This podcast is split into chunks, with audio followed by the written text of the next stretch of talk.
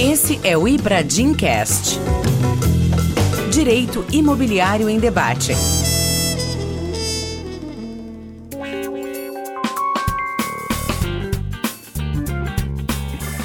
Olá, sejam bem-vindos ao Ibradimcast, podcast do Ibradim. Eu sou a Marília Nascimento, coordenadora e apresentadora deste projeto, tão caro a nós, operadores do direito e especificamente do direito imobiliário. Nós somos o Ibradim, Instituto Brasileiro de Direito Imobiliário, que tem por objetivo fomentar e desenvolver o direito imobiliário em âmbito nacional por meio de debates, produção de conteúdo. E se você quer saber mais, acesse o www.ibradim.org.br. Bom, nesse episódio trataremos de uma recente alteração do Código Civil, que foi dada pela Lei 14.405 de 2022, que trata da flexibilização do quórum de alteração de destinação em condomínio. Para isso, eu estou aqui com dois convidados, grandes advogados, que eu tenho o prazer de receber aqui no nosso Ibradincast. A Moira, Moira Regina de Toledo Bossolani, é advogada, mestre em Direito Civil pela USP, diretora de Risco e Governança da Alelo Imóveis, além de ser diretora adjunta do Estado de São Paulo do Ibradim e vice-presidente de Administração de Imóveis e Condomínios do Secov. Além disso, a Moira participou ativamente da elaboração do anteprojeto da lei com outros tantos profissionais de peso, como Olivar, que eu acompanhei, o Jacques, entre outros tantos. E o Rubens, advogado com muita experiência no direito imobiliário, na área imobiliária, ele tem inclusive um livro sobre economia. Ele é graduado pela Faculdade de Direito do Mackenzie, onde também obteve o título de especialista em Direito Especial, é mestre e doutor em Direito Civil pela PUC, professor da graduação e da pós-graduação em Direito Civil e Direito Notarial e Registral do Mackenzie e presidente do Conselho Deliberativo da ABS, AAPIC, né? Isso. Bem-vindos, Moira e Rubens. Muito obrigado, Maria. É um prazer estar aqui com você e, e, juntamente com a Moira, querida amiga e com quem eu sempre aprendo. É muito bom poder participar desse podcast com você e espero que a gente possa contribuir. Ah, Marília, eu faço minhas as palavras do Rubens, a gente tem uma conexão, uma amizade que a gente já, já sabe o que o outro vai falar, quem vai falar primeiro aqui, é muito gostoso estar aqui dividindo esse momento com ele, discutindo esse tema que é tão afeito a nós dois, né? Eu falo que a questão condominial é um tema que afeta diuturnamente a vida das pessoas e por isso é a nossa paixão, talvez, né? E o Rubens é a grande autoridade no tema do condomínio, com quem eu aprendo todos os dias, aonde os livros, o conhecimento, a experiência. Então, assim, eu só tenho mesmo a agradecer o seu convite, Marília. É uma alegria, uma honra enorme, tá? E a gente está sempre à disposição do Ibradim, porque de fato o que o Ibradim tem feito por toda a comunidade jurídica é algo muito diferente do que já aconteceu, acho que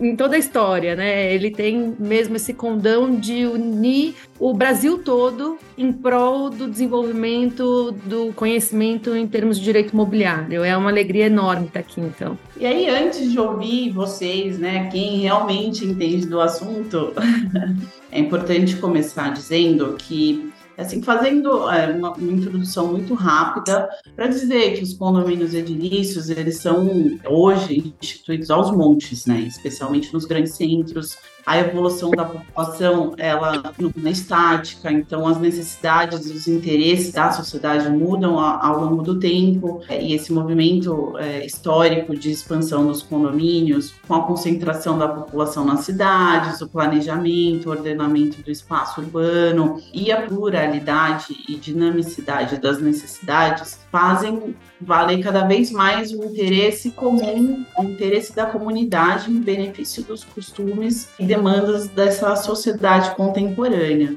E nesse contexto, houve essa importante alteração legislativa, né, que assim, a nosso ver, ela visa muito a proteção do interesse coletivo nas relações condominiais, que a gente está falando aqui da Lei 14.405 de 2022, que alterou o artigo 1351 do Código Civil para estabelecer que a mudança de destinação do edifício, do condomínio ou da unidade imobiliária depende da aprovação de dois terços dos votos, não mais da unanimidade. E aí, para começar, Moira, né, você que atuou ativamente na elaboração do anteprojeto, conta pra gente um pouco desse histórico, o que, que aconteceu para vir esse interesse da, da sociedade em fazer essa alteração, que é super importante. Conta um pouco desses bastidores pra gente.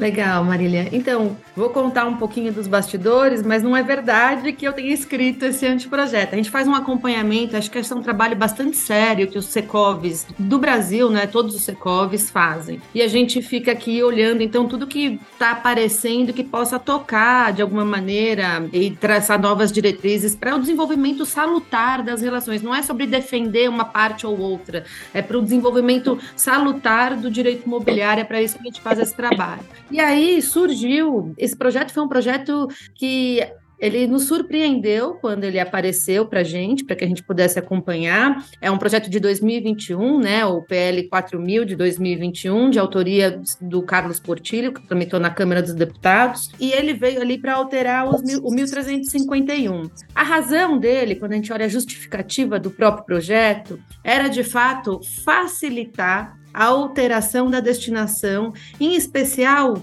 mediante essa movimentação importante que está acontecendo nos grandes centros urbanos, a gente tem visto movimentos no Rio de Janeiro, em São Paulo, em Porto Alegre, Belo Horizonte, grandes centros, estão vendo que infraestrutura disponível nos centros, elas estão subutilizadas, enquanto as pessoas estão sendo levadas para viver nas franjas da cidade, e aquilo poderia ter uma potência diferente, né? Porque a gente já poderia permitir que aqueles edifícios comerciais que hoje já não têm mais o apelo comercial porque o comércio se mudou para outra região da cidade, poderiam ser transformados em residenciais e trazer essas pessoas para viverem mais próximos desses grandes centros, onde a gente tem infraestrutura, e viabilizar, assim, não só a questão da diversidade, mas da aproximação da força de trabalho, mas também uma possibilidade de qualidade de vida também para essas pessoas. Então, assim, as intenções são maravilhosas e a gente acredita muito na potência desses projetos e a gente quer que, de fato, eles aconteçam em todos esses grandes centros, a gente precisa de fato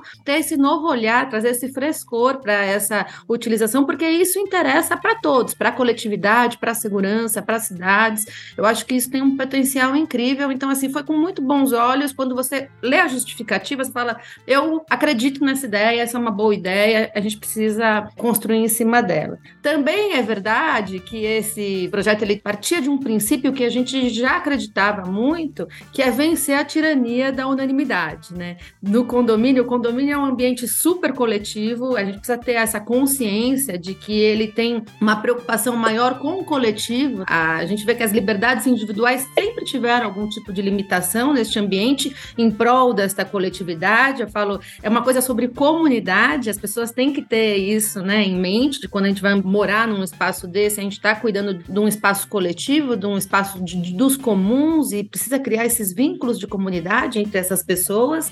Então, você evitar essa tirania da unanimidade ou aquele barulho que uma minoria barulhenta fazia em detrimento dessa coletividade, isso era muito bom também, né? Essa inversão da lógica. Né, de que aquele dissonante precisa se movimentar e não a coletividade inteira para poder superar apenas o dissonante, isso é muito bom. Então, esse, essas duas coisas foram vistas com muito bons olhos, mas fato é que esse projeto ele mexe no 1351, mas ele deixa de resolver algumas coisas que tem nos artigos seguintes, como, por exemplo, a unanimidade estabelecida no 1343, né? E como é que a gente faz na hora que a gente precisa fazer uma construção em cima desse condomínio, precisa alterar áreas, porque quando a gente faz um retrofit, ele estava muito pensado para este lugar, normalmente você tem uma mudança de quadro de áreas, coisas desse tipo, e aí como é que você resolve esses problemas? Então, ele tramitou em regime de urgência, a gente não teve muito tempo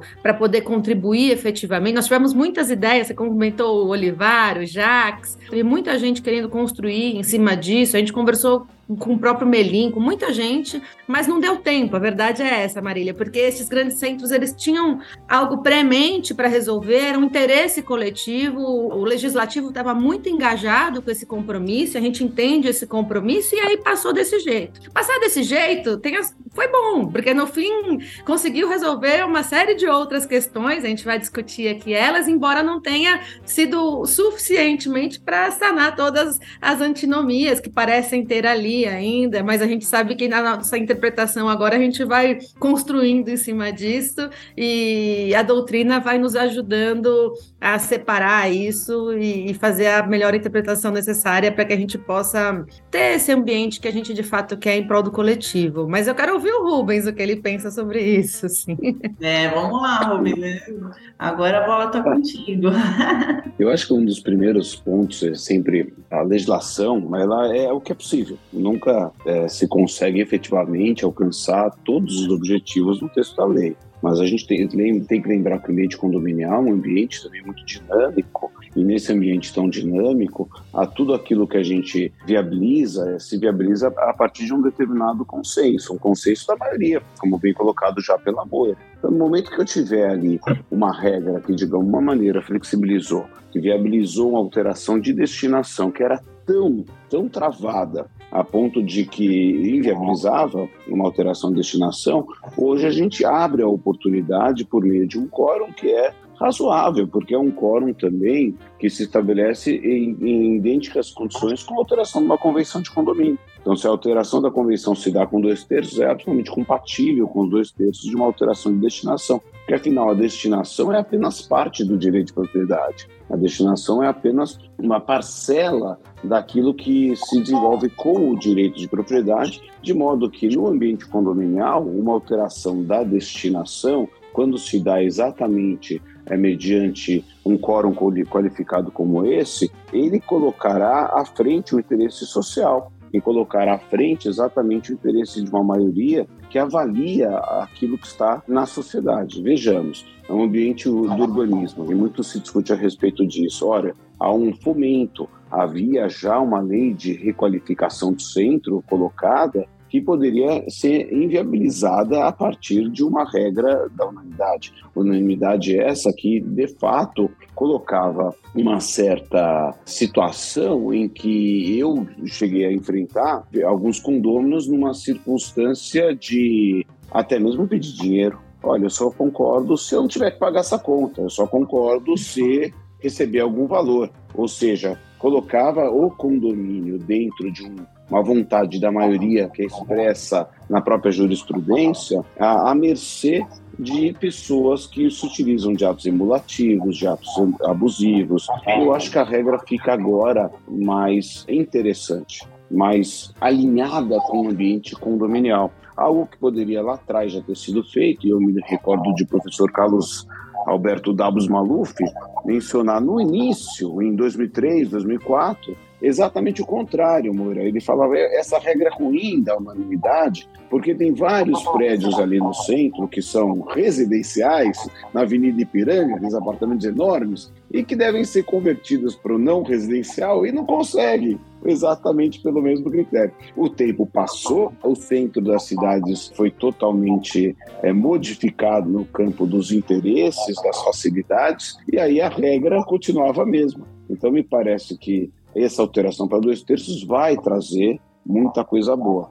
Ao mesmo tempo, o condomínio, a gente não pode esquecer, ele também tem que olhar para todos. Então, qual é a, a, condição? Se nós encontramos uma determinada situação ali consolidada, uma determinada situação que a alteração da destinação pode impactar e gerar prejuízos a determinados condôminos, não é simplesmente o outro lado impor a regra de maneira absurda, mas sim olhar para o outro. Como que eu vou resolver a vida de alguém que está ali é, num determinado ambiente consolidado? Então, acho que é isso que a gente tem que sempre colocar. Não é pelo fato de existir agora uma regra mais flexível que aquela minoria, que não necessariamente é a tirana, mas é uma minoria que eventualmente está numa situação tal que será substancialmente prejudicada pela alteração da destinação, ela não pode ser colocada também é, em situação de deterioração, não pode ser colocada numa situação de abuso pelos dois terços. Então, acho que esse é o ponto que o advogado deve trabalhar com muita atenção. Ora, se há um interesse numa alteração da destinação, não é apenas ir a uma assembleia e aprovar, mas quais são os efeitos, quais as consequências que envolvem aspecto econômico, alterações substanciais que envolvam engenharia, arquitetura, urbanismo, tudo isso deve ser levado em conta e não apenas é. considerar que a lei possa ser colocada top-down, mas sim dentro é. de um contexto mais alinhado com os interesses da sociedade ou daquele ambiente condominial. Nesse ponto, acho que tem duas partes da sua fala que são bastante interessantes que a gente pode explorar um pouquinho aqui, né? Primeiro, quando a gente falou da inversão da lógica, é justamente isso, a história do abuso do direito. Antes, o abuso do direito era por aquele que era o dissidente, como você às vezes barganhava isso, abusava do direito para inviabilizar e com isso ganhar algo em contrapartida, né? Que é o exemplo que você trouxe. A mesma coisa acontece agora visando para o outro lado. A gente inverte a lógica, mas de qualquer maneira não pode ter um abuso de direito da maioria, porque o abuso de direito não é admitido no nosso ordenamento e não faz sentido quando a gente pensa em prol do coletivo, se a gente for até para a questão social mesmo, olhando para isso. Agora, nesse ponto que a gente pensa na minoria, né, na minoria que está distrita aí a decisão da maioria, eu acho que tem que fazer aqui uma distinção entre custear porque pode ser que a obra seja boa, que seja de interesse da coletividade, mas tenha que custear esta obra, né? E outra coisa é a obra ou a mudança da destinação não ser boa por alguma questão e aí ser um abuso do direito, entender interesses escusos, né? Enfim, outros interesses. Acho que tem que fazer uma distinção entre essas duas coisas, sabe? Porque pode ser que essa minoria fala, poxa, pagar a conta é o que justifica eu não não poder fazer ou essa é a grande questão, por exemplo. Se foi aprovado a alteração da destinação e, eventualmente, uma obra de retrofit expressiva e um condômino não tem condição de fazê-lo, ele não pode negar a alteração pelo fato dele não ter condição de fazê-lo. Então, talvez aquele ambiente não seja mais o ambiente dele. E talvez ele deva vender, talvez ele deva ter uma outra atitude e não simplesmente não pagar ou simplesmente tentar impedir que a obra aconteça pelo fato de não poder pagar. Eu acho que não é esse o ponto. O que me coloca sempre como um ponto de atenção é o prejuízo inerente a uma, a uma alteração de destinação, por exemplo, de alguém que tem um ponto de comércio. Então, é, essa pessoa vai ter uma alteração tal, é, substancial, gerando prejuízos que não se relacionam com o ambiente condominial mas é o fato daquela consolidação de um negócio que envolve o seu direito de propriedade, que na medida em que eu faço uma alteração de uma destinação, eu posso estar efetivamente gerando uma expropriação. E uma expropriação de um direito próprio que não é indenizável, porque não seria de abuso de direito. Só que será que isso deve é, ser levado desta maneira ou será que há outras soluções? Então, muitas vezes que nós conversamos, Moira, inclusive no Secov, a ideia de compatibilização. Não é a destinação, alteração de destinação não implica necessariamente mudar de comercial para residencial, mas eventualmente uma adequação também das situações existentes naquele ambiente e eventualmente considerar uma, um prédio misto, um prédio em que determinadas unidades poderiam permanecer não residenciais. Então a análise tem que ser do caso em concreto, encontrar uma solução adequada e eventualmente no pacote é, deva se colocar até mesmo, olha, não dá mesmo para ficar aqui nessa unidade e vamos ter que fazer uma conta a mais para compor exatamente com essa pessoa, porque também não interessa um litígio para discutir isso. Então tem tantos, tantos aspectos que devem ser levados em consideração que o que eu não gosto é, como já ouvi muitas vezes, ah não, é só aprovar agora. É isso que a gente não pode deixar acontecer. Ah, aprova e depois a gente resolve. Não, tem que abordar todos esses aspectos para que a regra possa fazer com que as coisas aconteçam. Porque senão a gente e... só vai levar para o judiciário uma discussão como é. essa. E uma coisa que é importante também a gente falar, que muitas vezes nesses nossos exemplos a gente tem falado de condomínios mais antigos, né? Que aí, para você seguir a, a, lógica da sociedade hoje, você precisa alterar e, e para tanto essa ferramenta. Mas nos novos condomínios, que você tem até condomínio de uso misto já, super condomínio, essa previsão de um quórum um pouco mais flexível ela já vem na própria convenção. É importante já vir, na verdade. Eu acho que esse é o olhar que a gente tem tido ultimamente, né? Dessa fala do Rubens, tem duas coisas que eu ressaltaria. A primeira é a história de levar questões condominiais para o judiciário, né? Eu falo, o condomínio, ele é muito individual, que acho que é o que está dentro desse seu racional, né? Cada realidade, cada estrutura tem uma implicação para aquela coletividade, tem um conceito daquele coletivo, né? Quando a gente leva para o judiciário, a gente convida um terceiro que não convive vive nesse ambiente, que não conhece, que não sabe das necessidades,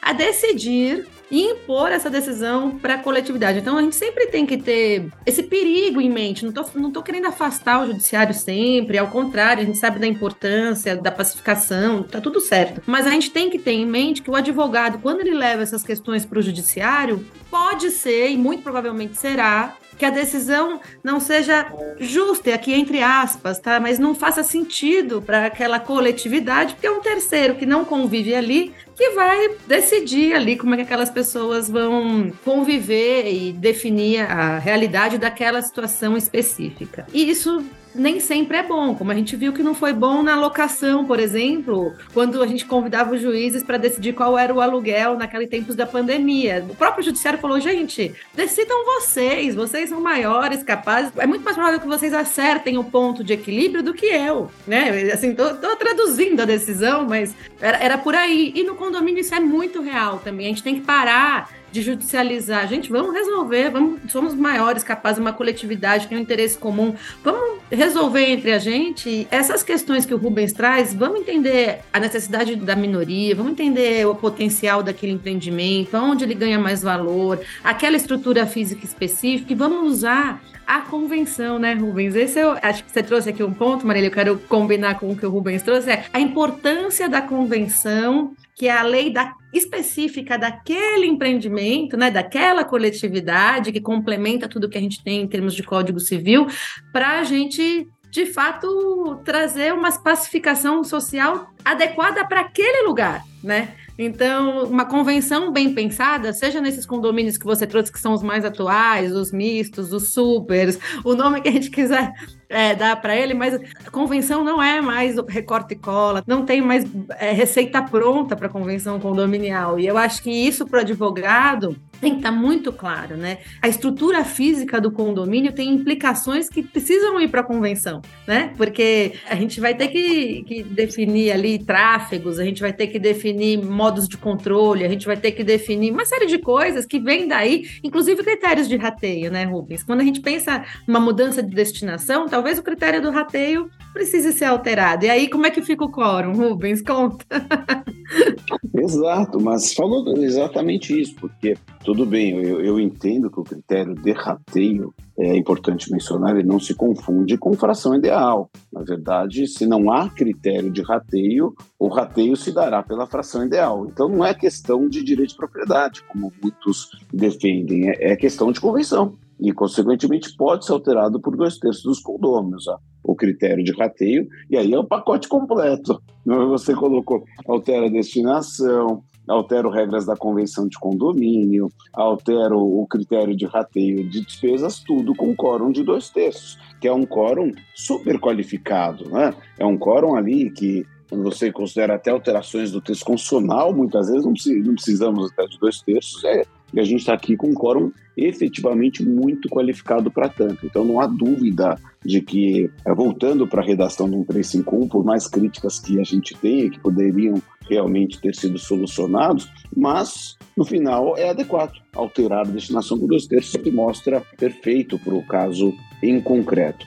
E aí, quando você fala de alteração de convenção de empreendimentos é, que sejam objeto de retrofit, eles impactarão, inclusive, Moira, até mesmo em normas de garantia, é, tratando ali da, do, dos materiais, de uso, vida útil dos materiais, tudo isso vai ser importante ser observado. Porque a gente, quando vai, vai estruturar um empreendimento para uma alteração desta natureza, seja no condomínio ou até mesmo para uma futura incorporação, porque é algo que tem acontecido também, né? vale lembrar que essa alteração também vai, de alguma maneira, impactar para uma eventual venda de futuras unidades por força de uma modificação desse critério, elas impactarão sim no, nos materiais, porque quando você avalia um empreendimento que vai ser substancialmente é, modificado, a gente tem estrutura, a gente tem produtos ali de tempo antigo, ou seja, de 30, 40 anos, que estarão ali e depois serão disponibilizados é, a partir dessa vida útil. Então, até isso deve ser objeto da, da, nossa análise. Né? Eu queria trazer um tema, não sei se é possível, mas que é exatamente a dinâmica e a questão do direito intertemporal. Então, tem a, aquela convenção anterior, que foi aqui mencionada, que eventualmente contempla uma alteração de destinação por unanimidade, certo? Mas fala a regra geral, unanimidade, me parece que não há dúvida. Se eu tenho uma convenção anterior que, que tem uma regra geral tratando de unanimidade, ela será sobreposta pelo novo código, ou seja, pela alteração do código. Isso está mais do que consolidado na jurisprudência, até pela natureza da convenção. O nosso o direito no Brasil entende que a convenção, predominantemente, pelo menos a doutrina, entende a jurisprudência de que é de natureza estatutária, dispositiva, ato-regra. Então, se sobrepõe à nova redação, convenções anteriores a ela. Agora, há algumas situações, como o Moira mesmo levantou, em que eu tenho direitos individuais e se estabelece ali uma alteração apenas por unanimidade. Até mesmo se eu considerasse uma área comum de uso exclusivo e ali contemplando a, necessidade da unanimidade para alteração dessa destinação. Será que essas regras também serão simplesmente revogadas pelo novo texto do, do Código Civil? Ou mais ainda, e se no contexto de uma nova convenção, após a alteração do 1351, eu não posso efetivamente contemplar alguma regra de unanimidade e que seja a razão de ser de uma determinada área cuja necessidade de unanimidade se dá para o próprio funcionamento daquele condomínio. Então, acho que isso é um tema que ainda precisa ser explorado, ainda deve ser explorado, seja na defesa de um interesse individual ali que foi objeto de eventual contratação, um negócio jurídico instituído entre o condomínio e o condômino. Eventualmente se fez um negócio jurídico em que o condomínio cedeu o uso exclusivo de uma determinada área a um condomínio mediante pagamento. E aí eu tenho uma regra agora de alteração de destinação e se sobrepõe ao negócio instituído anteriormente. Ou mais a, a, recentemente, ou seja, após a alteração do 1351, eu tenho uma área que deve efetivamente ser considerada como comercial, porque envolve um interesse maior da, da coletividade, e aí eu resolvo alterar é, apesar do quórum de dois terços, eu quero contemplar que seja unanimidade, não posso mais. Então, acho que isso ainda é um tema importante que deve ser cogitado. Né? Me parece que não se superou esse tema. Acho que desde 2002, na vigência do Código Civil, essa discussão existe, mas eu, eu continuo entendendo que há algum espaço interpretativo de autonomia de autonomia privada nas relações jurídicas de direitos reais. Então, acho que isso precisaria ser ainda abordado, deveria ser melhor explorado. Em complemento ao que você colocou agora, Rubens, a gente também tem que entender que essa facilitação da alteração de destinação também não pode ser um motivo para rompimento de regras urbanísticas que foram seguidas para potencial, por exemplo, construtivo daquele determinado empreendimento, para viabilizar, porque assim, na hora que eu, imagina, eu, eu aprovo um empreendimento seguindo determinadas regras, ele ganha um maior potencial. Assim que eu faço a instalação, eu vou lá e mudo a destinação, e aí, para burlar de alguma maneira essa legislação que foi colocada, isso também não é viável né? Que é, por exemplo, vamos imaginar uma fachada ativa, que depois eu mudo a destinação de uma fachada ativa algo assim, exatamente para ter algum proveito econômico aí. Também não me parece razoável, né? Então,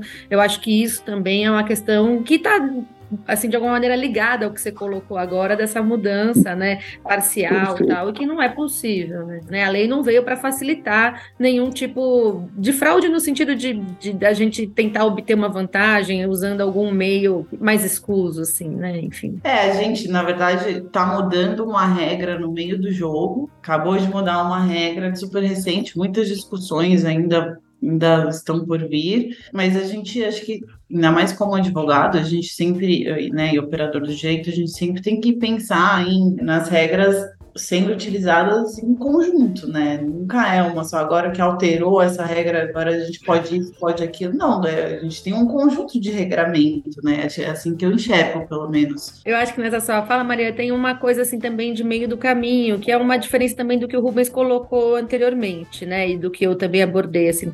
Uma coisa é a gente pensar um empreendimento que foi pensado, concebido e construído pós essa alteração. Outra coisa é a gente pensar o condomínio já existente e que essa regra vem no meio do jogo, porque assim, acho que isso também tem uma diferença, você não acha, Rubens? Porque inclusive na interpretação das disposições da convenção que podiam prever uma unanimidade ou dois os quórums ali, né? Tem uma diferença de ser impactado quando já existente a convenção e a regra ou quando ela é concebida no futuro, porque daí você já conhece a regra e você intencionalmente tem um interesse de modificar por uma razão que pode ser plausível, que é o que você colocou. Pode ser que tenha uma razão de ser para aquela modificação e para esse aumento do quórum, né, dos dois terços. Você trouxe o caso. Imagine aqui uma, uma fachada ativa que seja do condomínio, que não necessariamente precisa ser uma unidade autônoma. Pode ser uma área ali que o condomínio disponibilize para a instalação de um café, para fazer um coworking, o que quer que seja.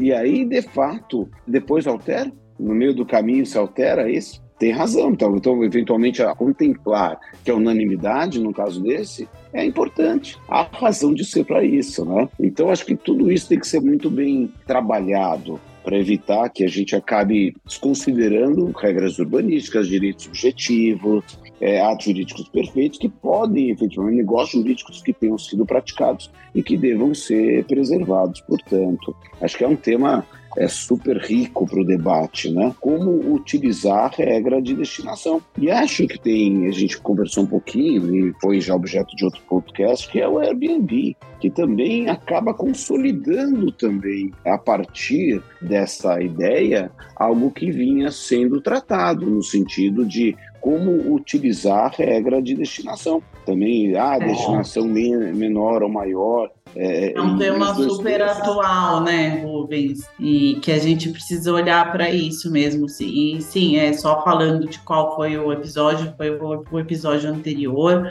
do Ricardo Campelo, e falou mais assim de questões mercadológicas, mas é, é assim, esse é um olhar que aqui no, na nossa conversa tem que também estar tá presente, né? Porque diz justamente de destinação, de interesse é. comum, interesse privado, né?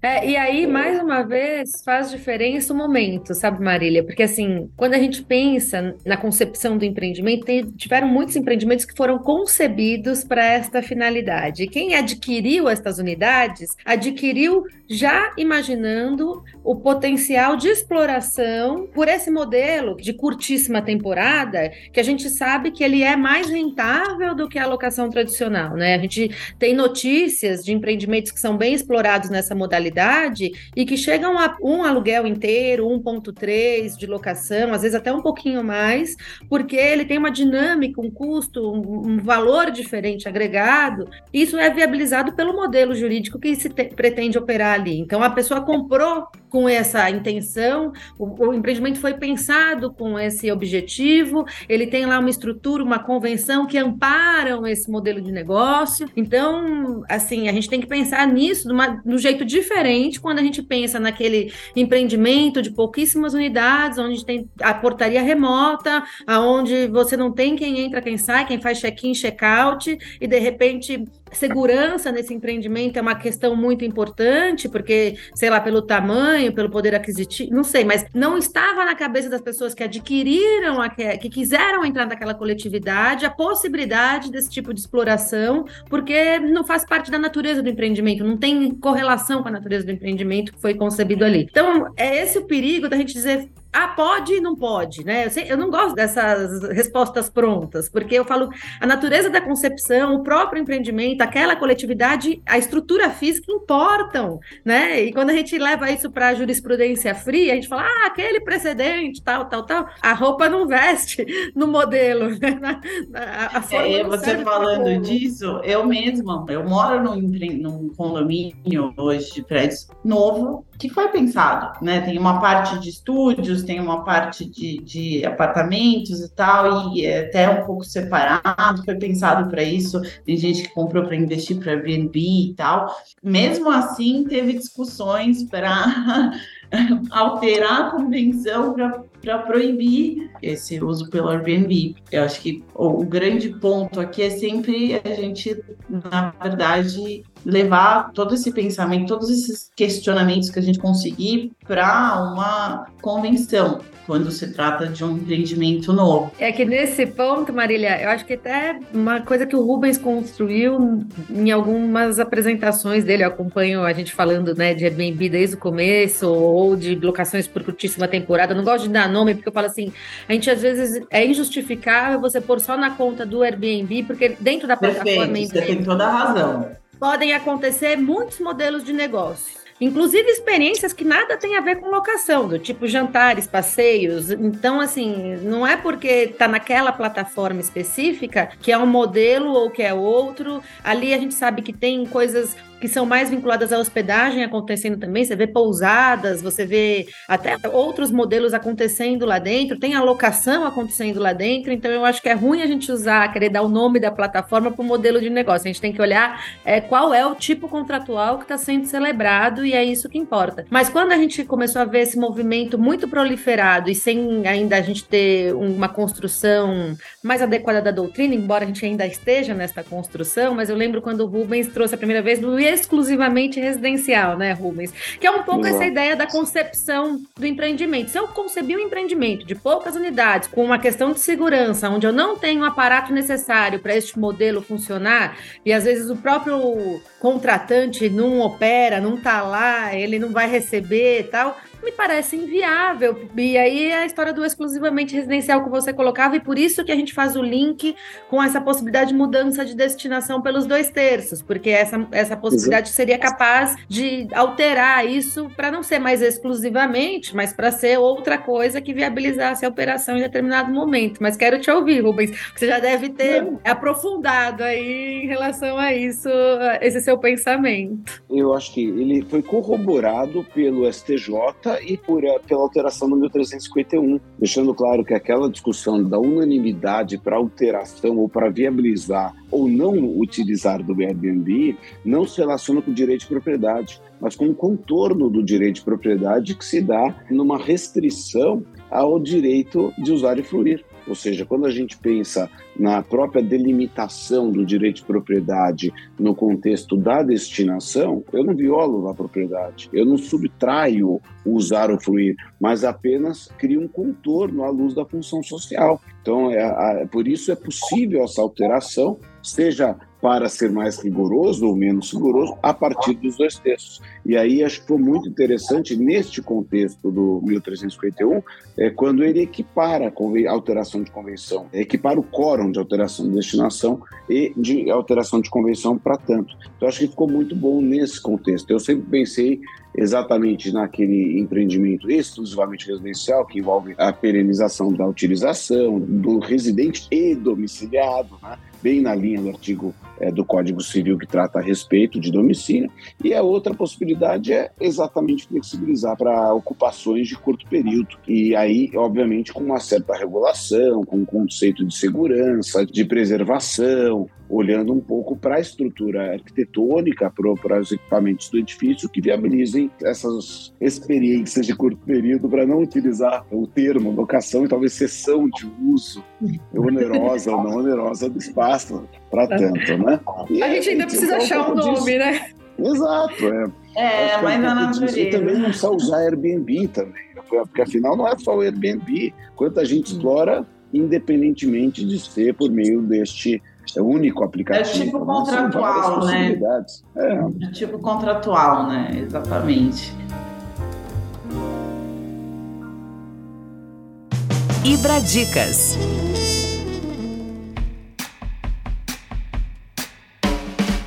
finalizar, a gente sempre tem aqui no nosso é, Ibradincast um quadro final que chama Ibra Dicas, que geralmente a gente traz algumas dicas de ou de livro, ou de artigo, ou de até de conteúdo audiovisual também. Claro que a gente já tem o livro do Rubens.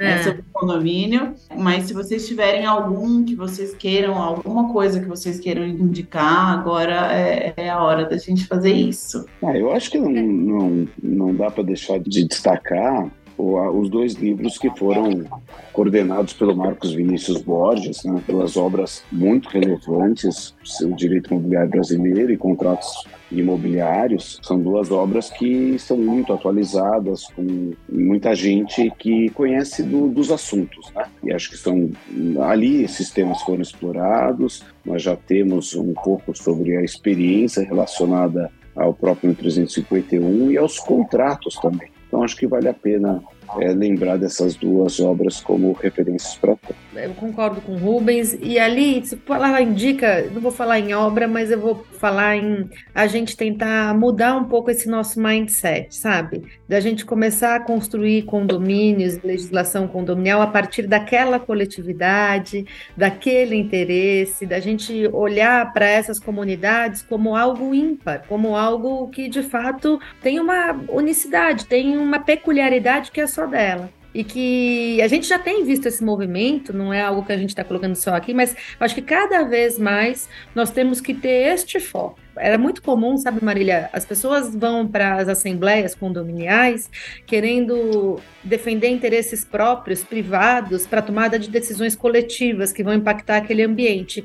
E, e talvez seja esse o ruído que a gente vê na experiência da assembleia, né? Então, esse mindset precisa ser alterado e isso depende de um impacto. Pode parecer algo utópico, mas eu acredito de verdade, a gente constrói muito em cima disso, que isso possa participar do consciente coletivo dessas pessoas que habitam estes lugares. Se a gente conseguir transformar estes lugares a partir da convivência humana, de fato a gente vai ter lugares melhores para se viver e se conviver, e a gente pode transformar inclusive as cidades a partir daí.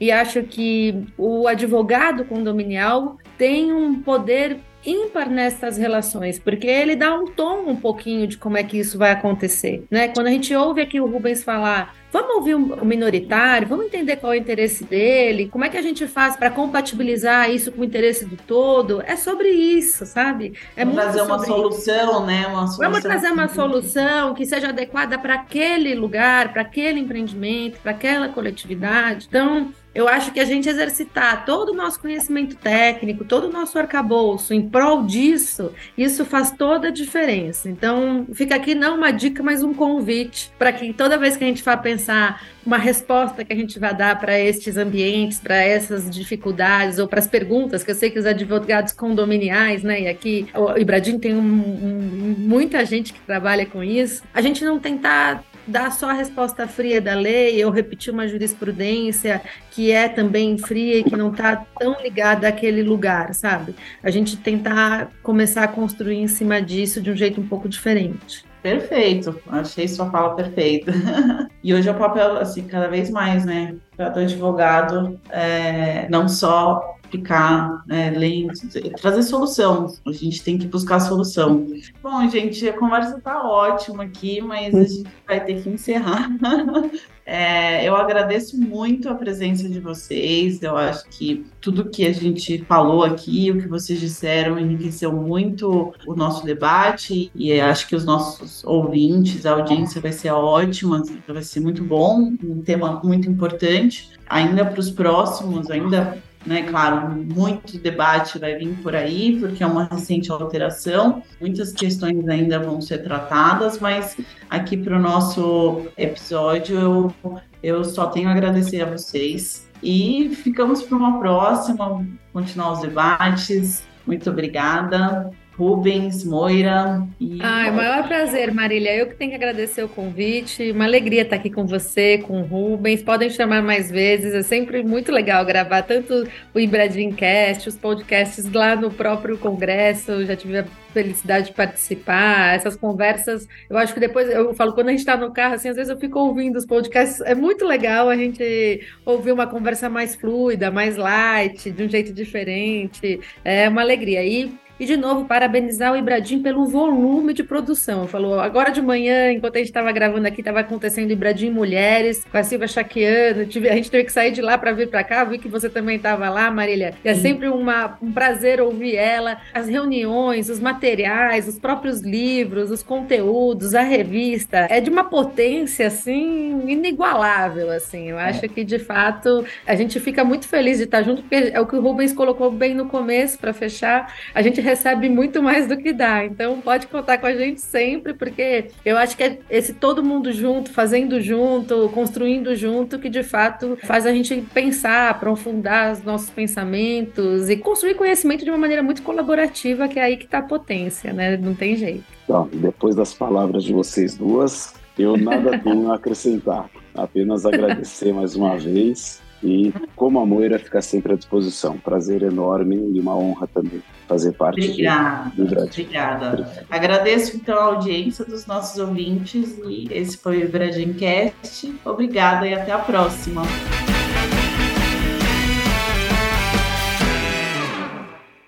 Esse foi o Ibradimcast. Nos siga no LinkedIn, Facebook e Instagram e fique ligado nos nossos próximos episódios. Este podcast foi editado pela Maremoto.